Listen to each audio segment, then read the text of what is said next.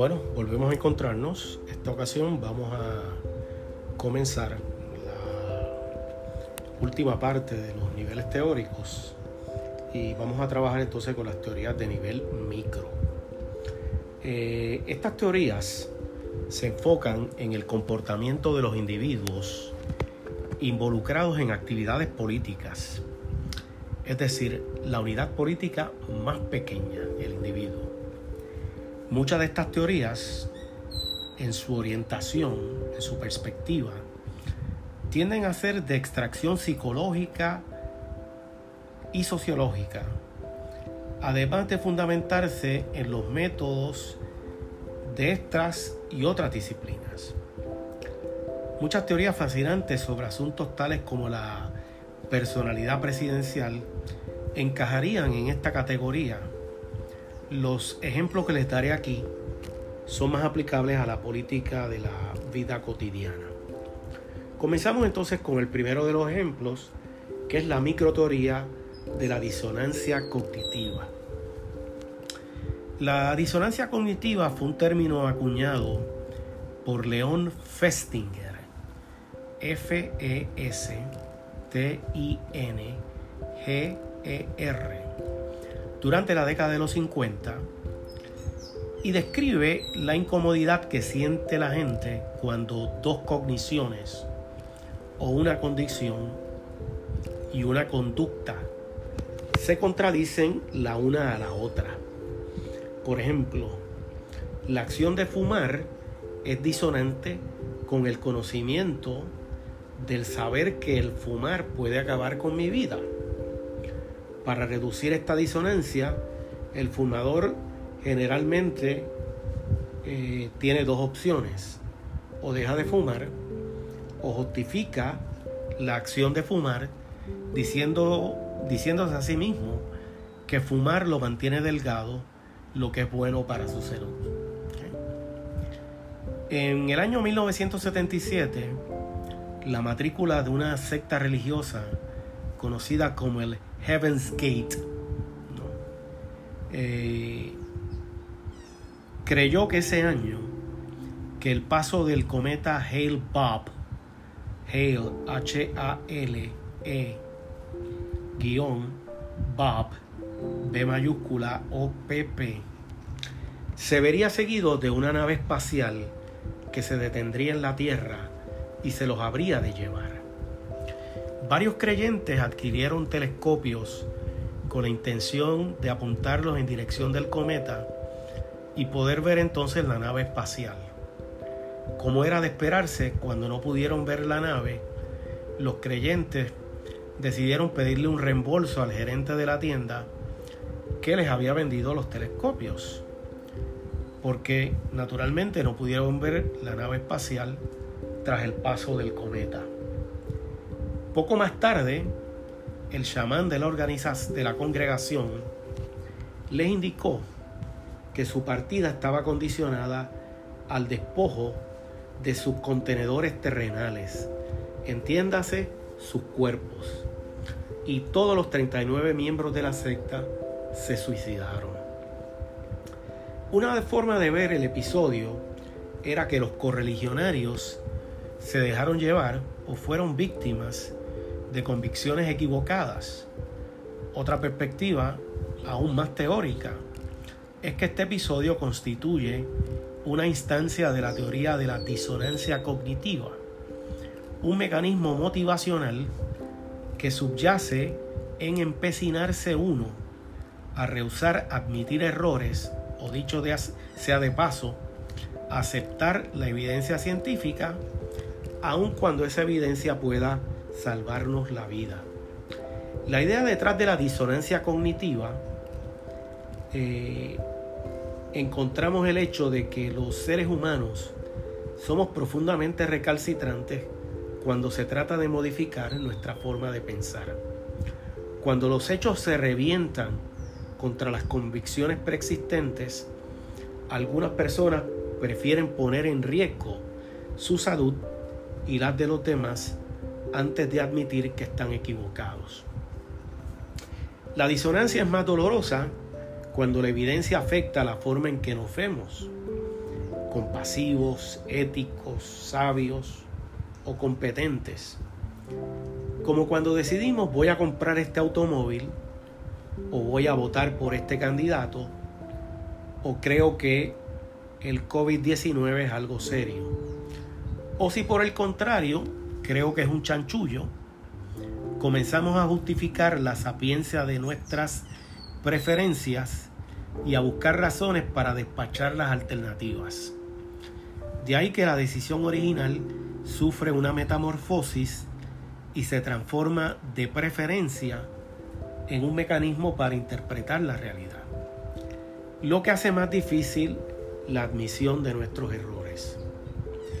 En la vida política, cuando la gente siente profunda conexión emocional hacia un líder político, hacia un partido político, hacia una ideología o creencia, es mucho más probable que sus lealtades sustituyan la evidencia distorsionándola o ignorándola. Por ejemplo, el psicólogo Lee Ross, Lee, L-E-E, -E, Ross, R-O-S-S, diseñó un experimento de laboratorio donde redactó dos propuestas diferentes para reducir el conflicto palestino-israelí. Ross distribuyó las propuestas en dos grupos. Se las dio a palestinos y a israelitas. A cada grupo le entregó una propuesta que favorecía a su opositor, pero les dijo que habían sometido o habían sido sometidas por el grupo al cual pertenecen. Es decir, los palestinos evaluaron la propuesta israelita creyéndose que era una propuesta palestina y viceversa. Los israelitas analizaron la propuesta palestina creyendo que procedía del lado israelí. El resultado fue que los palestinos endosaron sin saber lo que era la propuesta israelita, creyéndose que procedía de los palestinos. Y los, israelitas hicieron lo mismo, prefirieron la propuesta palestina, creyéndose que procedía de Israel. La teoría de la disonancia explica por qué es muy difícil cambiar las opiniones políticas, cuando no, imposibles. Si tu propuesta no es atractiva para la oposición política, porque meramente tú la redactaste, ¿cuál es la probabilidad que la propuesta del otro lado sea atractiva para ti? Meramente también porque el otro lado la redactó. El coronavirus, dada la intensa polarización de la política en los Estados Unidos, muchos estadounidenses visualizan las decisiones de combatir la propagación del coronavirus como decisiones políticas y no médicas. La cognición que deseo volver al trabajo o quiero janguear con mis panas en el pop o en el chinchorro es disonante con la información suministrada por los epidemiólogos que indican que estas acciones pudieran ser peligrosas no solo para los individuos, sino también para los individuos con, quien estos, con quienes estos interactúan. ¿Cómo resolver la disonancia? Por un lado, puedo evitar las multitudes, los chinchorros, las fiestas, las barras, las piscinas, las barbacoas y también usar una mascarilla. O puedo volver al pasado y hacer de cuenta que nada ha cambiado, pero a la vez necesito preservar mi autoestima como persona lista, competente, que no voy a hacer nada que ponga en riesgo la vida de los demás. Puedo empezar argumentando que las mascarillas asfixian al público, o negar que la pandemia es algo serio, o defender mi libertad dentro de un orden constitucional. ¿Será esto comunismo, como dice alguna gente? O en palabras del vicepresidente Mike Pence, y cito, el derecho a reunirse pacíficamente está consignado en la primera enmienda de la Constitución de los Estados Unidos.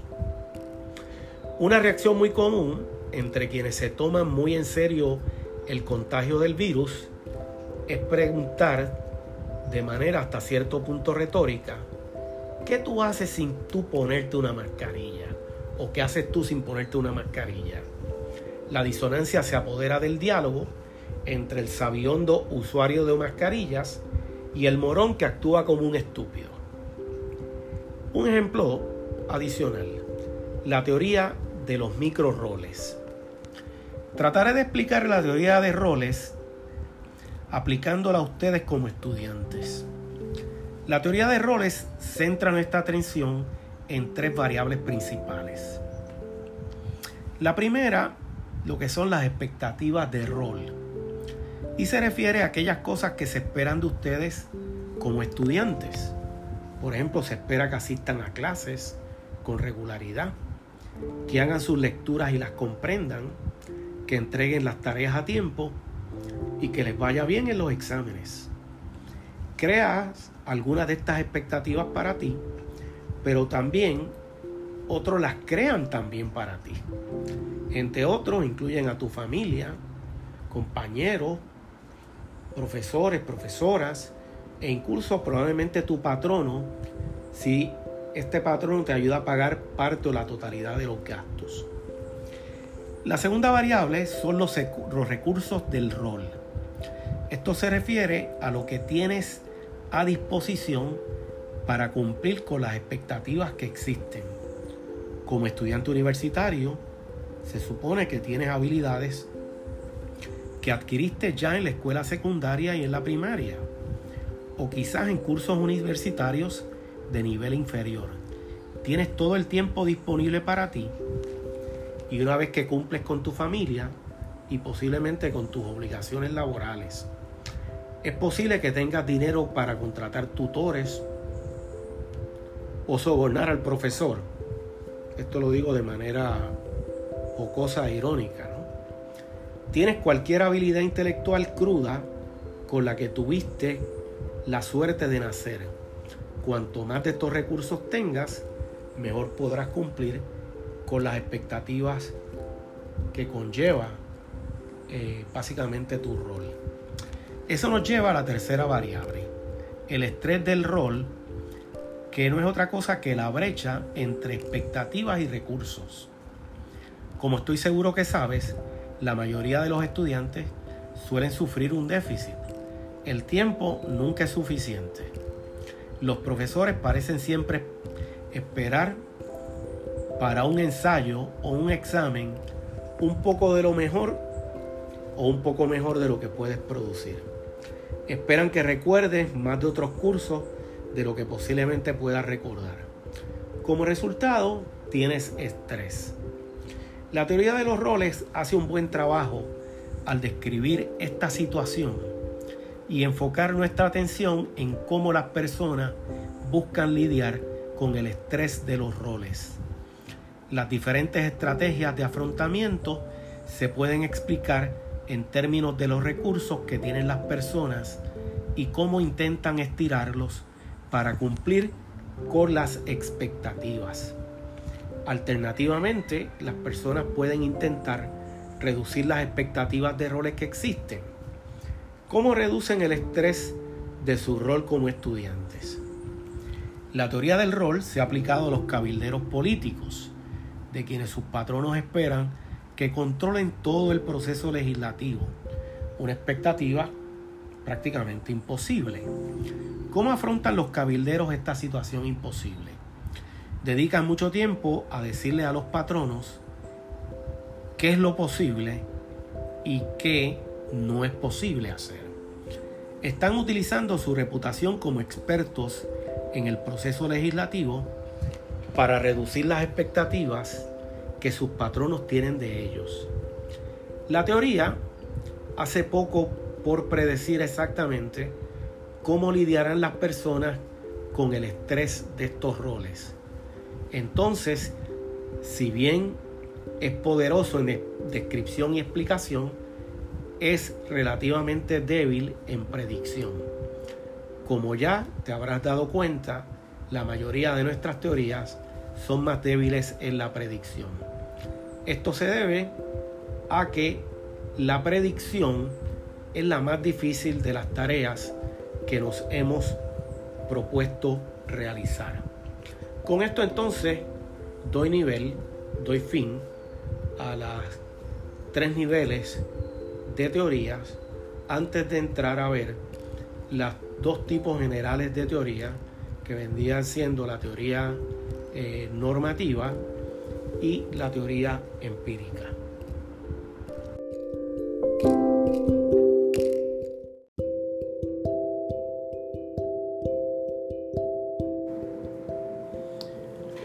Saludos, eh, hoy comenzamos la primera de las lecciones tratando de establecer los fundamentos de la introducción de lo que constituye eh, el aprecio eh, de lo que es la teoría política. Eh, las ideas de este podcast son una síntesis de los escritos de los profesores uh, de Boston U, del colega sociólogo argentino Atilio Borón de la Universidad de Buenos Aires y de Stephen Smith de Yale. los créditos se harán patentes en menciones a través de esta misma charla. Me gustaría comenzar preguntando qué es la filosofía política. La costumbre me impone decir algo sobre esta materia desde el mismo comienzo del curso. Pudiera parecer que estoy colocando la carreta antes que los bueyes o la carreta antes que el curso, porque pudiera cuestionarse cómo es que les puedo decir qué es lo que hace la filosofía política sin antes hacer filosofía política. De todas maneras, me gustaría decirles algo útil. En cierta medida, la filosofía política es simplemente una rama o una subespecialidad de la ciencia política. Debo admitir que coexiste con otras ramas de investigación política como las relaciones internacionales y el estudio del gobierno comparado sin embargo, la filosofía política es mucho más que una subespecialidad, ya que puede afirmarse que es la parte más antigua y más fundamental de la ciencia política. Su propósito es poner al descubierto los problemas fundamentales, los conceptos y las categorías fundamentales que enmarcan el estudio de la política. Es en este sentido que me parece que es mucho más que una rama del estudio de la ciencia política, porque en esta residen los cimientos, la zapata sobre la cual se erige el resto de la disciplina. El estudio de la filosofía política generalmente comienza, como se hace generalmente en casi todo tipo de curso, con el estudio de las grandes obras que integran el acervo histórico de algunos de los grandes libros de nuestra disciplina.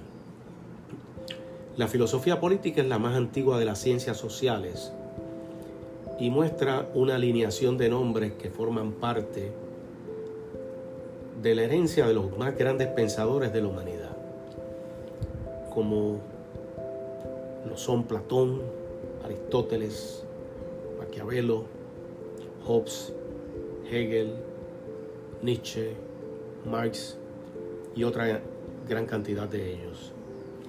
La mejor forma de conocer lo que es la filosofía política es estudiar y leer las obras de aquellos que han forjado este campo de estudio. Sin embargo, al hacerlo tomamos ciertos riesgos, como por ejemplo, ¿existe o no una única lista de autores que es la más apropiada para comenzar un curso o una sección de teoría política, ¿por qué se estudian estos autores y no otros?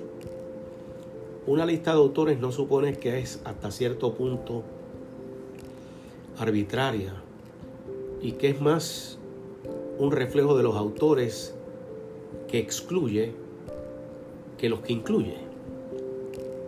Otro riesgo muy bien pudiera ser que una lista de este tipo pudiera degenerar en un anticuario de pedantería. pudiera resultar no solamente intimidante la lista de nombres famosos, sino también que al buscar en estas respuestas claudiquemos la tarea principal de todo estudiante universitario, pensar por nosotros mismos. No es el estudio de estos viejos, entre comillas, algo ya pasado de moda que tiene muy poco que ver con los problemas de las sociedades del siglo XXI, como la globalización, el terrorismo, los conflictos étnicos y algunos otros problemas de la posibilidad de un retorno hacia el autoritarismo y en casos como el de nosotros los puertorriqueños, ¿por qué no el problema del estatus político mismo? No ha habido progreso alguno en la ciencia política desde el siglo V a.C. Después de todo, generalmente los estudiantes de economía ya no leen a Adam Smith, se los cuentan. Y es poco probable que un curso de introducción a la psicología se lea Freud. Entonces, ¿por qué es que la ciencia política, aparentemente única entre las ciencias sociales, continuamos leyendo a Aristóteles, a Locke y a otros viejos, entre comillas? Estas son todas preguntas muy relevantes. Las he traído porque quiero que piensen en estas preguntas mientras continuamos con el desarrollo de estas intervenciones. Quiero que se sientan vivos. Una razón que se me ocurre para explicar la insistencia de la ciencia política en la lectura de estas obras no es que la disciplina se haya congelado en el tiempo y no haya hecho progreso alguno, sino que estas obras contienen las preguntas básicas que le dan sentido a nuestro campo de estudio. Hasta el presente nos hacemos las mismas preguntas que una vez se hicieran Platón, Maquiavelo, Hobbes y los demás. No tienen que aceptar sus respuestas y hay mucha probabilidad que sean rechazadas por ustedes. Pero las preguntas fueron redactadas con tal claridad y densidad que no tienen rival. El hecho es que aún existen personas autodenominadas allá afuera, como aristotélicos, tomistas, jovesianos, kantianos y marxistas. Estas doctrinas no simplemente han sido refutadas, reemplazadas o históricamente superadas, sino que aún permanecen como constitutivas de la mayoría de nuestros perfiles y actitudes. Están bastante vivas y coleando entre nosotros hoy en día. Así que la filosofía política no es un extraño apéndice histórico, pegado del troncal representado por la teoría política, o al menos la ciencia política. Por el contrario, el estudio de la filosofía política es constitutivo de los más serios problemas de la disciplina. Si dudas de la importancia de las ideas políticas en el estudio de la política, pondera la siguiente cita de uno de los principales economistas del siglo XX, John Maynard Keynes.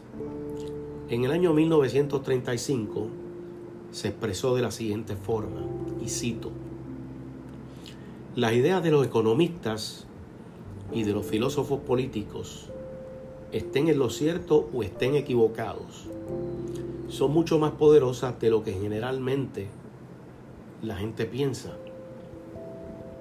La gente práctica, quienes creen estar exentos de cualquier influencia intelectual y por ende filosófica, son usualmente esclavos de algún economista ya difunto los locos con autoridad, quienes escuchan voces en el aire, están destilando su, frenesí procedente de algún escribano de hace unos cuantos años atrás. Cierro la cita. Esto es de la teoría general del empleo, interés y dinero, el capítulo 24. De esta manera, con toda probabilidad, algunas de las ideas políticas de quienes me escuchan desde aquellos que aspiran a ser presidentes o presidentas de algún tipo de tribunal, hasta los que escriben en Facebook, lo mucho que les aburre a veces la vida académica, cargan de alguna manera imperceptible las ideas de algunos de estos viejos, entre comillas. Así este podcast se dedicará al estudio de los escribanos académicos, quienes han escrito libros que aún continúan impresionándonos y creando formas de autoridad con la cual estamos familiarizados. Una cosa que no debemos hacer es abordar estas obras como si tuvieran respuestas al minuto para los problemas de nuestra cotidianidad. Solo nosotros podemos darnos las respuestas a nuestros propios problemas. Por el contrario, estas obras nos proveen un arcano de preguntas fundamentales que los politólogos aún continuamos tratando de responder. Los grandes pensadores políticos no son grandes porque hayan creado piezas de museo que pueden catalogarse, admirarse e ignorarse como si fueran parte de una galería de antigüedades. Estas obras son grandiosas porque han definido los problemas que los eruditos y pensadores de la actualidad han, han tenido que usar para lograr que el mundo político tenga sentido. Pensamos en términos de los conceptos y categorías básicas que fueron creados por nosotros, la humanidad, hace mucho tiempo. Entonces la tradición clásica no puede entenderse como si fuera una fase, una etapa en la historia del pensamiento político en la cual predominaban sin contrapesos las preocupaciones éticas en desmedro de las analíticas. Ambas coexistían. Y el hecho que las segundas se subordinasen a las primeras no debe llevarnos a desmerecer la importancia de estas últimas. En palabras de Leo Strauss, cito, no se puede comprender lo político como tal si no se acepta seriamente la exigencia de juzgarlo en términos de la bondad o maldad, de la justicia o la injusticia. Cierro la cita. Citando al sociólogo argentino, el colega Atilio Borón, nos dice, ¿y qué decir de Platón o de Marsilio o de Moro? Alguien podría seriamente argumentar que en sus obras solo se encuentran exploraciones en relación a valores u objetivos morales, con prescindencia de cualquier referencia a las condiciones imperantes en sus respectivas épocas. La descripción y el análisis que hace Platón de la dinámica política de las sociedades oligárquicas puede desecharse por su irrealidad el diagnóstico de Marsilio sobre el confilio entre monarquía y el papado tenía o no tenía que ver con la realidad. El diagnóstico de Moro sobre el impacto de la transformación capitalista de la agricultura inglesa no constituye acaso uno de los más profundos análisis jamás hechos sobre este tema. Cierro la cita de Borón. Un dato que resulta evidentemente es que en el estudio de la filosofía política no existen respuestas perpetuas. Un matemático famoso dijo una vez que cada pregunta debe tener una sola respuesta correcta y para cada pregunta debe haber una sola respuesta. Esta cita es ciertamente cuestionable entre los grandes pensadores existen diferencias profundas sobre las preguntas fundamentales en lo relativo a la justicia, los derechos, el orden y la libertad. En filosofía política nunca es suficiente citar como respuesta a una pregunta una frase de este tipo, porque eso fue lo que dijo Platón. o porque eso fue lo que dijo Marx. No existen en la filosofía política autoridades finales ni incuestionables, porque aún los grandes pensadores están en desacuerdo unos con los otros sobre sus propias respuestas. Y es precisamente estos desacuerdos los que hacen posible que nosotros como lectores nos podamos insertar en sus conversaciones. Se nos exige primero leer y escuchar. Y entonces evaluamos y decidimos quién está en lo correcto y cómo es que nosotros lo sabemos. La forma de decidirlo no es deferir a la autoridad, sin importar el tipo de autoridad, pero depende de nuestra propia capacidad de razonamiento y de juicio. O en otras palabras, depende de la libertad de la mente humana para determinar por nosotros mismos lo que nos parece correcto o lo que es lo mejor. ¿Cuáles son los problemas a los que me estoy refiriendo? ¿Cuáles son los problemas que constituyen el material de estudio de la filosofía política? ¿Cuáles son las preguntas que los politólogos tratan de responder? La lista es grande pero no infinita. Entre las de mayor longevidad se encuentra la justicia. ¿Qué es lo justo? ¿Cuáles deben ser los objetivos de una sociedad decente? ¿Cómo debe educarse a la ciudadanía? ¿Por qué debo obedecer la ley? ¿Cuáles son los límites, si es que existen algunos, a las obligaciones de la ciudadanía? ¿Cuáles son las bases de la dignidad humana? ¿Es la libertad? ¿Es la virtud? ¿Es el amor o la amistad? Y por supuesto, ¿quién es Dios? ¿Existe Dios? ¿Qué implica la existencia de Dios para nuestras obligaciones como seres humanos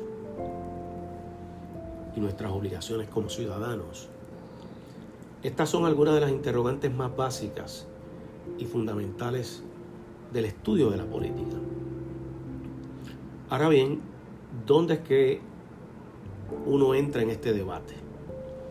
¿Qué preguntas y qué pensadores debemos cada uno de nosotros escoger? Los economistas, los politólogos, los historiadores y los sociólogos normalmente adoptan perspectivas denominadas empíricas o cómo es que son las cosas o las cosas como son.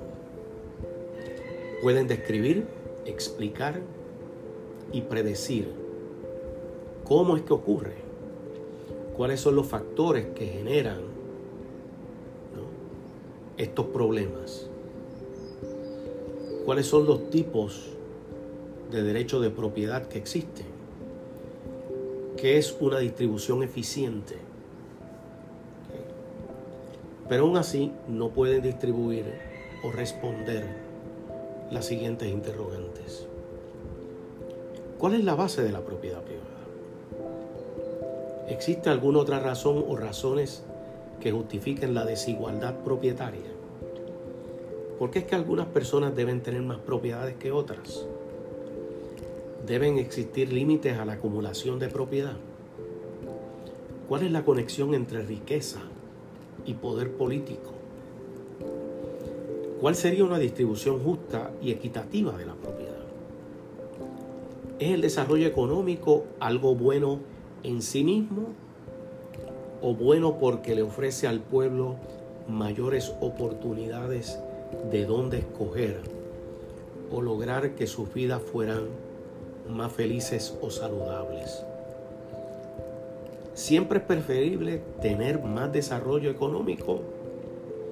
¿O existe un punto en el que el desarrollo económico no siempre contribuye a las cosas que nos debían importar aún más? Por ejemplo, el consumo desmedido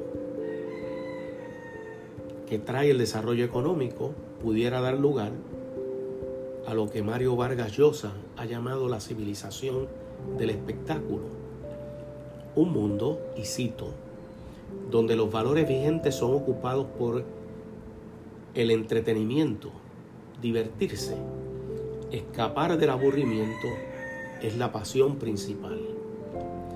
Vargallosa admite que no es malo divertirse, pero lo malo consiste en una sociedad que invierte su tabla de valores, donde se le da más importancia a la forma que al contenido, a la apariencia más que a la esencia, y donde el gesto y la representación hacen las veces de sentimientos e ideas. Los filósofos políticos también se preguntan cómo es que los objetivos de una sociedad se entrelazan unos con los otros. Los políticos de profesión raras veces conceden que nuestros objetivos están encontrados y que es necesario para lograr unas cosas, ceder particularmente en otras. Por ejemplo, la defensa de la ley y el orden frente a la libertad individual. El caso actual de las manifestaciones de Black Lives Matter o los casos de si debo usar o no la mascarilla en medio de la pandemia, las preocupaciones economicistas frente a las preocupaciones salubristas. Si le diéramos a la policía el poder de arrestar a todo aquel que sospechara de tener la probabilidad prospectiva, prospectiva, de cometer delitos, ¿qué haríamos? ¿Sacrificaríamos nuestra libertad individual en aras de una seguridad colectiva mayor? El filósofo político no requiere de alguna forma rara de conocimiento. Lo que hacen es invitarnos a reflexionar sobre nuestros propios valores políticos y ver en última instancia cuáles de esos valores son los que más atesoramos. Estos toman lo que sabemos de las sociedades humanas y de sus respectivos sistemas políticos y luego se cuestionan cuál debía ser la mejor forma de gobierno a la luz de lo que son los objetivos y valores que comparte la gente. Ello nos permite visualizar cuán cerca o cuán distante estamos de la consecución de los mismos. Quizás una de las preguntas de mayor longevidad y más fundamentales es ¿qué es un régimen? ¿Qué son los regímenes? ¿Cuántas clases de regímenes existen? ¿Cómo se definen? ¿Qué mantiene en pie a los regímenes? ¿Qué los hace colapsar? Estas interrogantes son las que deseo también ponderar a lo largo de estas reflexiones. El concepto de régimen es uno de los más antiguos y fundamentales de la política. De hecho, el título de nuestra primera lectura, La República de Platón, es una traducción del griego politea, que significa constitución o régimen. La República es un libro sobre el régimen y toda la filosofía política posterior a Platón, constituida por notas al calce de lo que significa que son variaciones sobre lo que Platón entendía que era el mejor tipo de régimen. ¿Qué es un régimen? En términos generales, un régimen es la forma de gobierno que pudiera ser el gobierno de una persona, unas, unas pocas o muchas. Como resulta más común algún tipo de mezcla o combinación de estas tres formas. Un régimen se define como la forma en que la gente se gobierna cómo los puestos públicos se distribuyen, ya sea mediante elección, por cuna o nacimiento, por sorteo, por cualidades y logros personales, y finalmente lo que constituyen los derechos y responsabilidades de quienes se gobiernan. Nuevamente, el régimen se refiere a la forma de gobierno. existe un debate contemporáneo sobre la extensión de la variedad de tipos de regímenes. Para una escuela, el mundo político no está constituido como una colección infinita de diferentes tipos de formas. Es un mundo ordenado y estructurado en unos pocos tipos de regímenes. Para otros la colección, aunque limitada, es muy variada. Es en esta discusión que encontramos una de las más importantes reflexiones dentro de la ciencia política. Sin embargo, existe un colorario de esta reflexión. El régimen siempre es algo particular, por lo que está en oposición a otros tipos de regímenes, y de ahí que traiga consigo la posibilidad de conflicto, de tensiones y de guerras, las cuales se encuentran en la misma fibra de la política. Los regímenes son necesariamente partidistas, es decir, tratan de imbuir lealtades y pasiones de la misma forma que uno se identifica con un equipo deportivo o con una institución educativa en relación a otros equipos deportivos o instituciones educativas.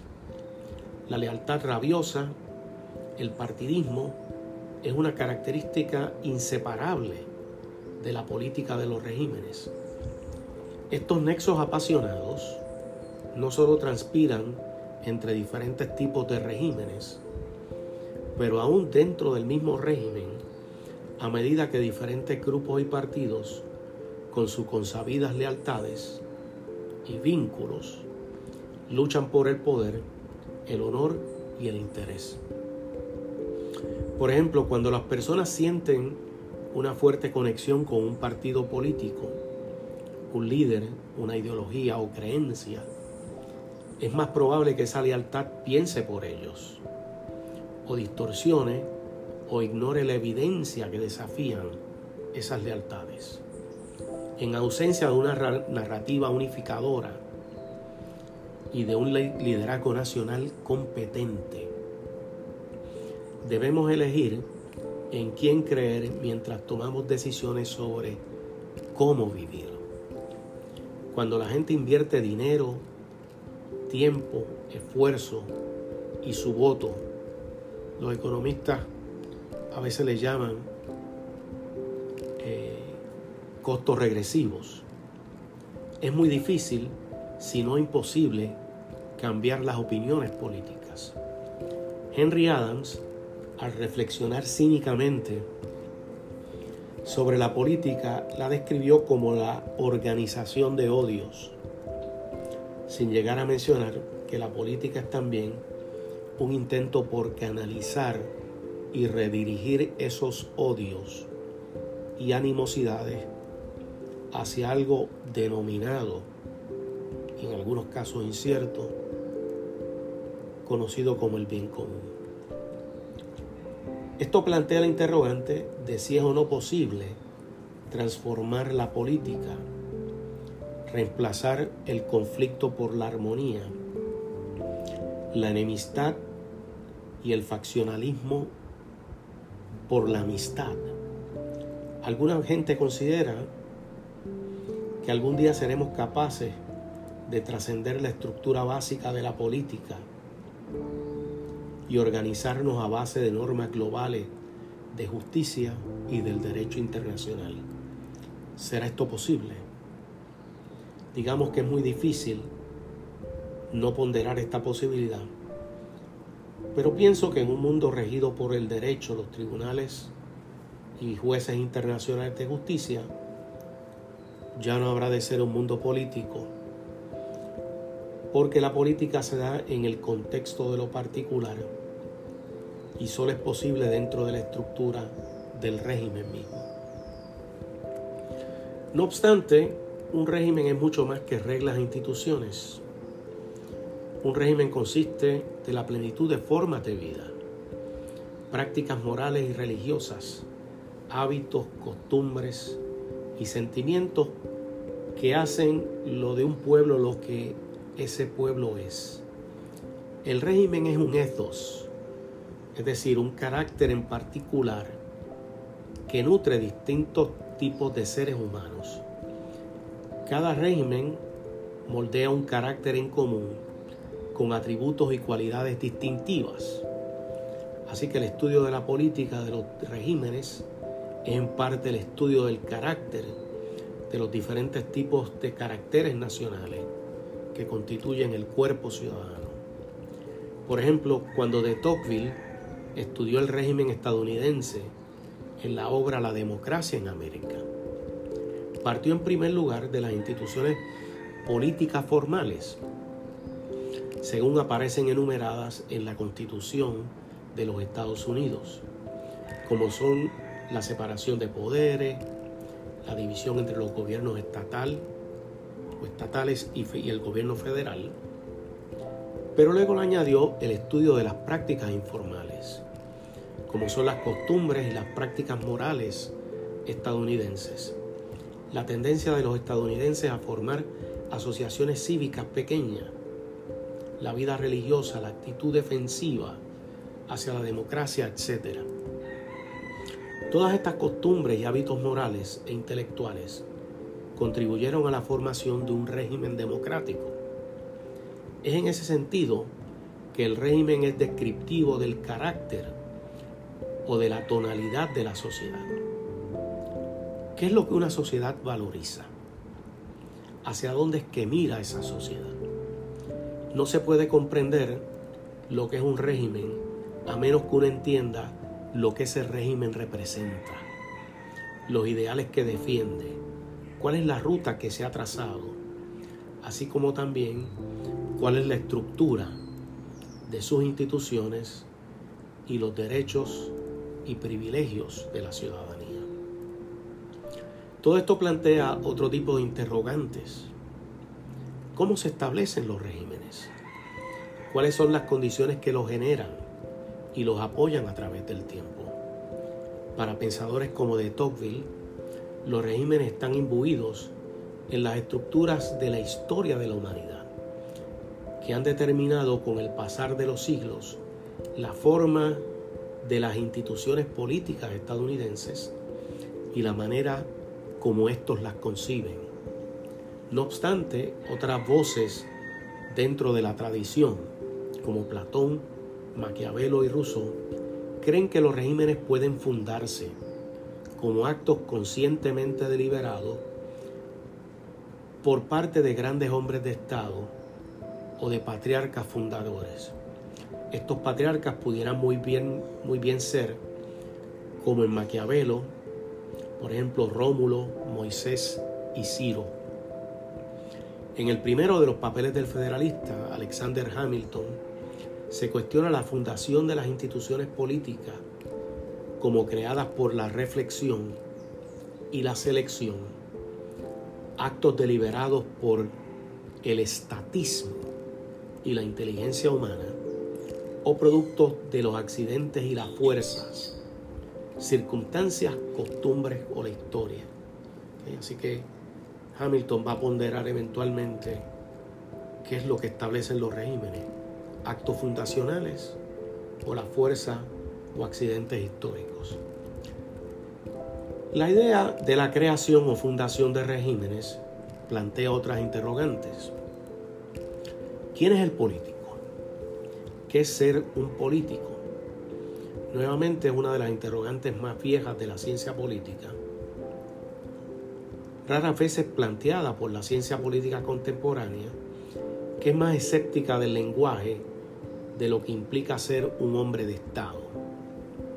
En su acepción más antigua, la ciencia política era la disciplina que estudiaba el arte del buen gobierno.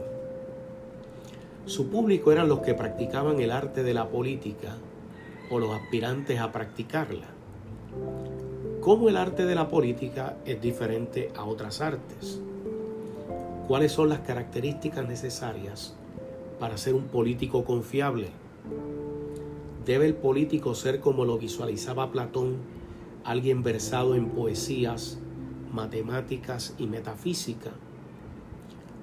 ¿O es la política una destreza puramente práctica que requiere eh, del juicio basado en la deliberación y la experiencia. Es necesario tener una dosis de crueldad y una disposición para actuar inmoralmente tal y como lo argumenta Maquiavelo. ¿Debe el político ser capaz de transformar la naturaleza humana? Así como argumenta Rousseau, o el soberano, algo así como un burócrata desfachatado a la usanza del principal oficial ejecutivo de una empresa moderna tal y como Hobbes nos va a intentar convencer. Todas las cinco obras que acabo de citar, La República, Política, El Príncipe, el Leviatán y el Contrato Social, mencionan cualidades diferentes necesarias para fundar y mantener los estados.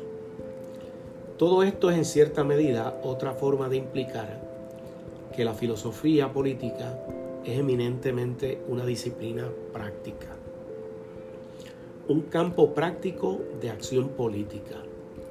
Su propósito no es meramente la contemplación ni la reflexión a secas, es un ejercicio en asesoramiento Ninguno de los autores que vamos a leer eran académicos de clausura, enajenados del mundo, aunque se parece ser uno de los estereotipos más comunes en contra de la filosofía política.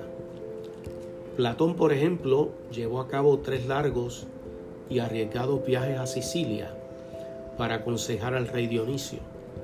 Aristóteles fue el tutor del famoso Alejandro el Grande, Maquiavelo pasó la mayor parte de su vida profesional en el servicio extranjero de su natal Florencia y redactó El Príncipe como una serie de consejos políticos para Lorenzo de Medici. Hobbes fue autor, el tutor de una familia real que acompañó al rey durante su exilio en la época de la Guerra Civil Inglesa, lo que estuvo vinculado con el círculo Shaftesbury, y también se vio obligado a exiliarse después de haber sido acusado de conspirar en contra de la corona inglesa. Rousseau nunca tuvo un cargo político oficial, pero le fue encomendada la labor de redactar una constitución para Polonia y Córcega respectivamente. Así que los pensadores políticos regularmente se imbuyeron en la, época de su, en la política de su época y así de esta manera nos ayudaron a concebir modelos que nutrieron nuestro acervo político. Según el colega sociólogo Atilio Borón, resulta evidente que el problema del desarrollo teórico de la filosofía política no puede ser adecuadamente interpretado al margen de los determinantes sociohistóricos que crean las condiciones originarias las cuales, bajo ciertas circunstancias históricas, dan origen a una producción teórica o estética. Así la historia de las ideas no tiene mayor sentido si no es simultáneamente una historia de los modos de producción y de las instituciones sociales y políticas que le son propias. Veamos sin unos pocos ejemplos tomados de la literatura, el arte y la propia teoría social, según Atilio Borón. Pablo Picasso no podría haber surgido de la cultura militarizada, jerárquica y formalista del Rapón durante la restauración Meiji.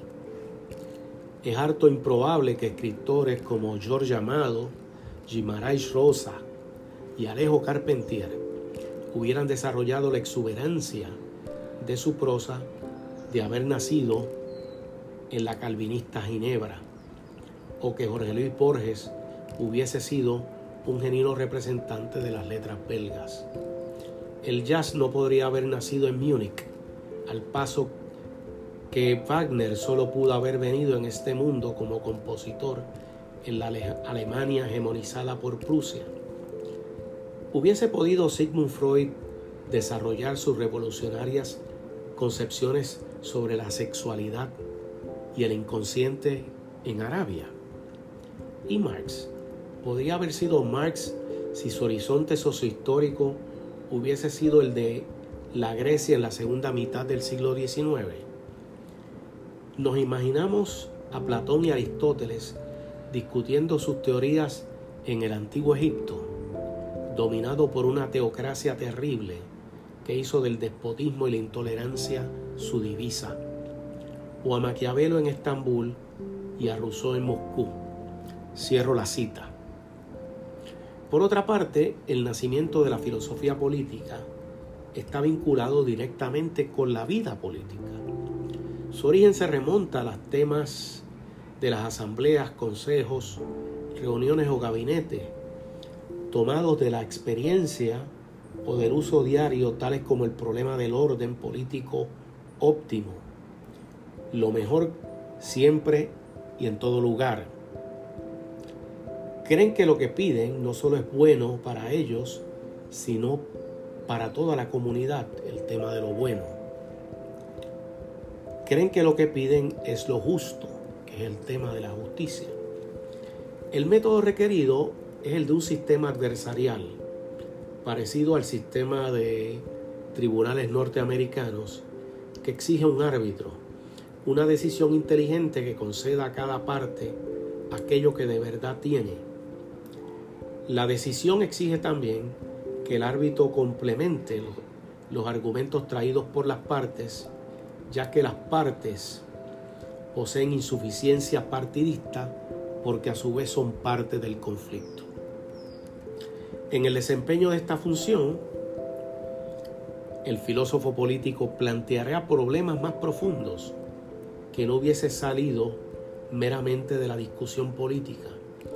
Por ejemplo, cómo plantear lo político para comprenderlo mejor.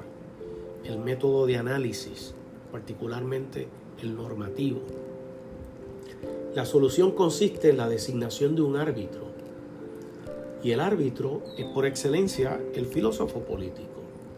Su tarea es solucionar controversias políticas de importancia decisiva y al mismo tiempo permanente.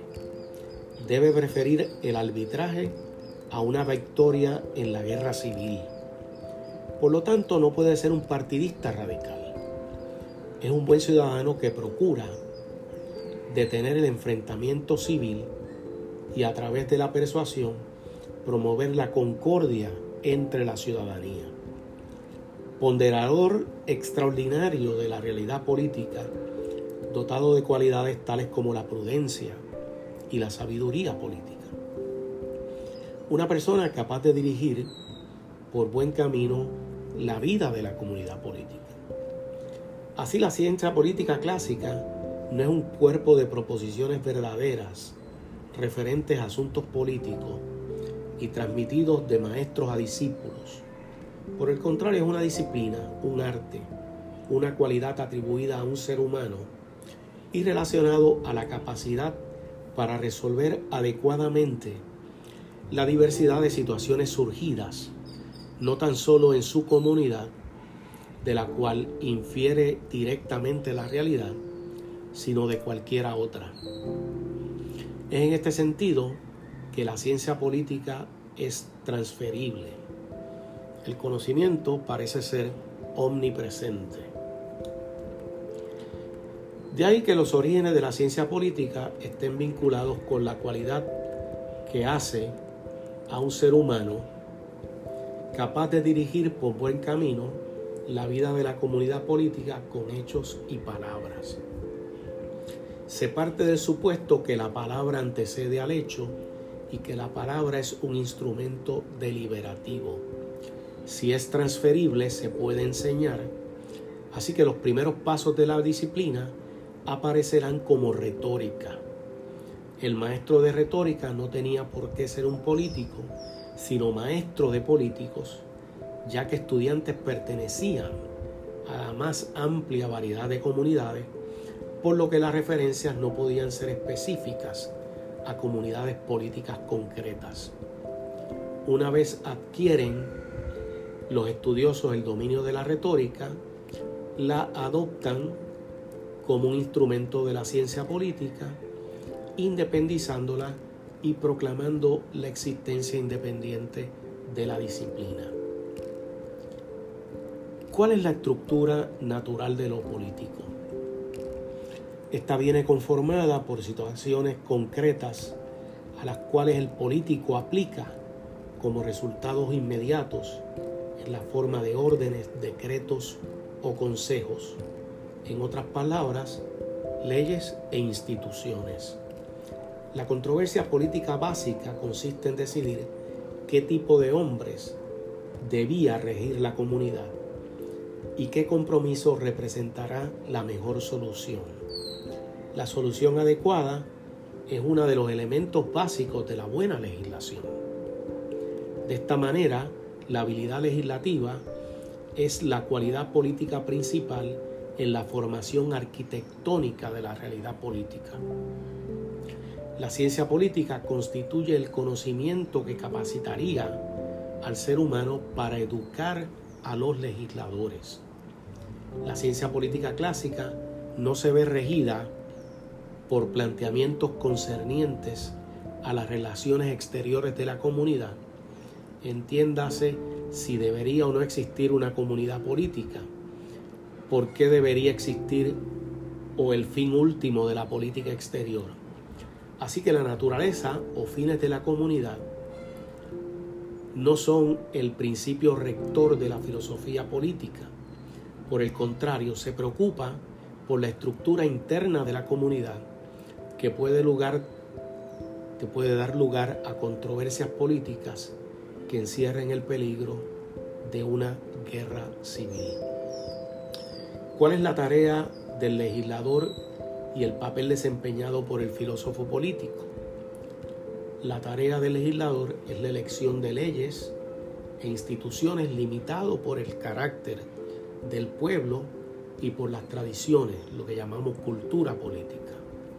La naturaleza del territorio, lo que llamamos la geopolítica, y las condiciones económicas, de más está decir la economía.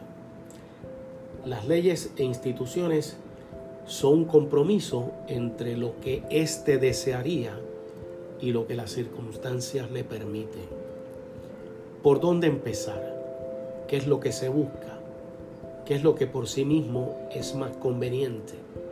La tarea del filósofo político es dar respuesta a estas preguntas porque no está limitado por situaciones históricas particulares, sino por el contrario, es capaz de elegir las mejores circunstancias posibles étnicas, climáticas, económicas, etc.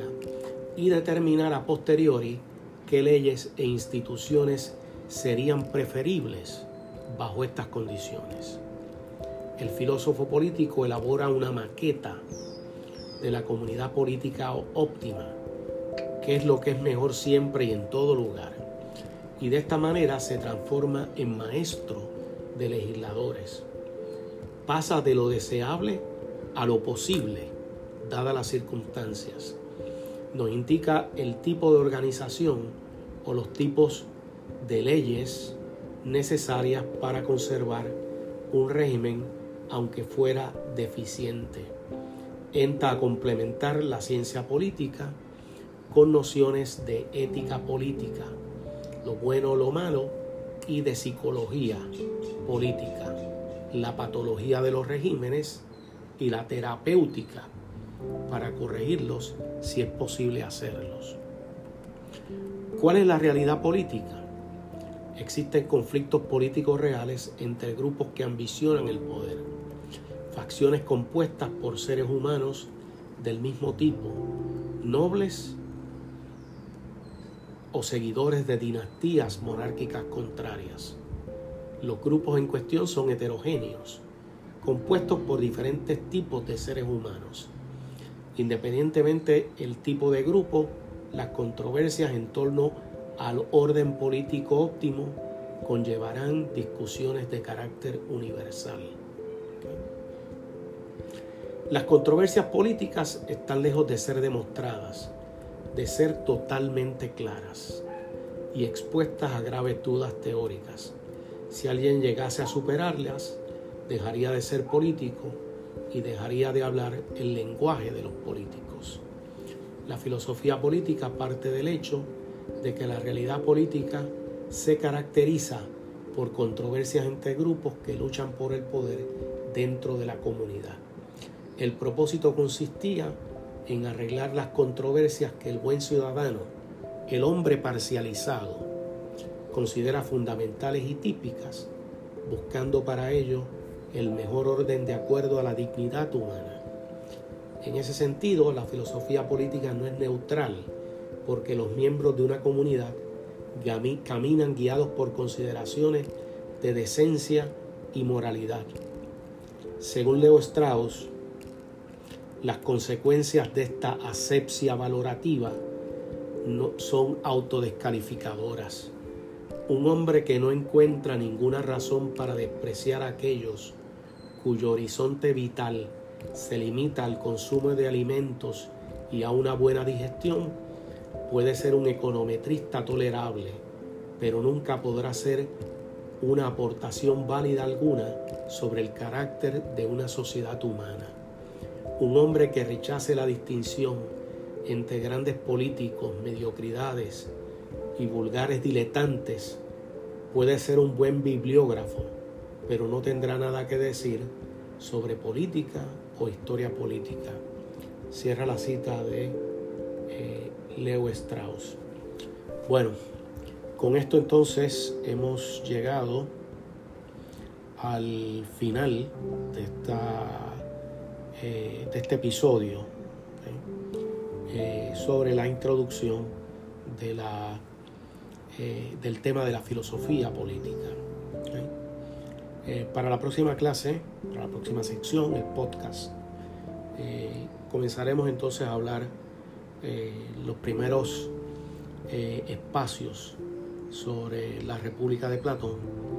Luego entonces eh, pasaremos a la apología y al critón. Nos veremos pronto.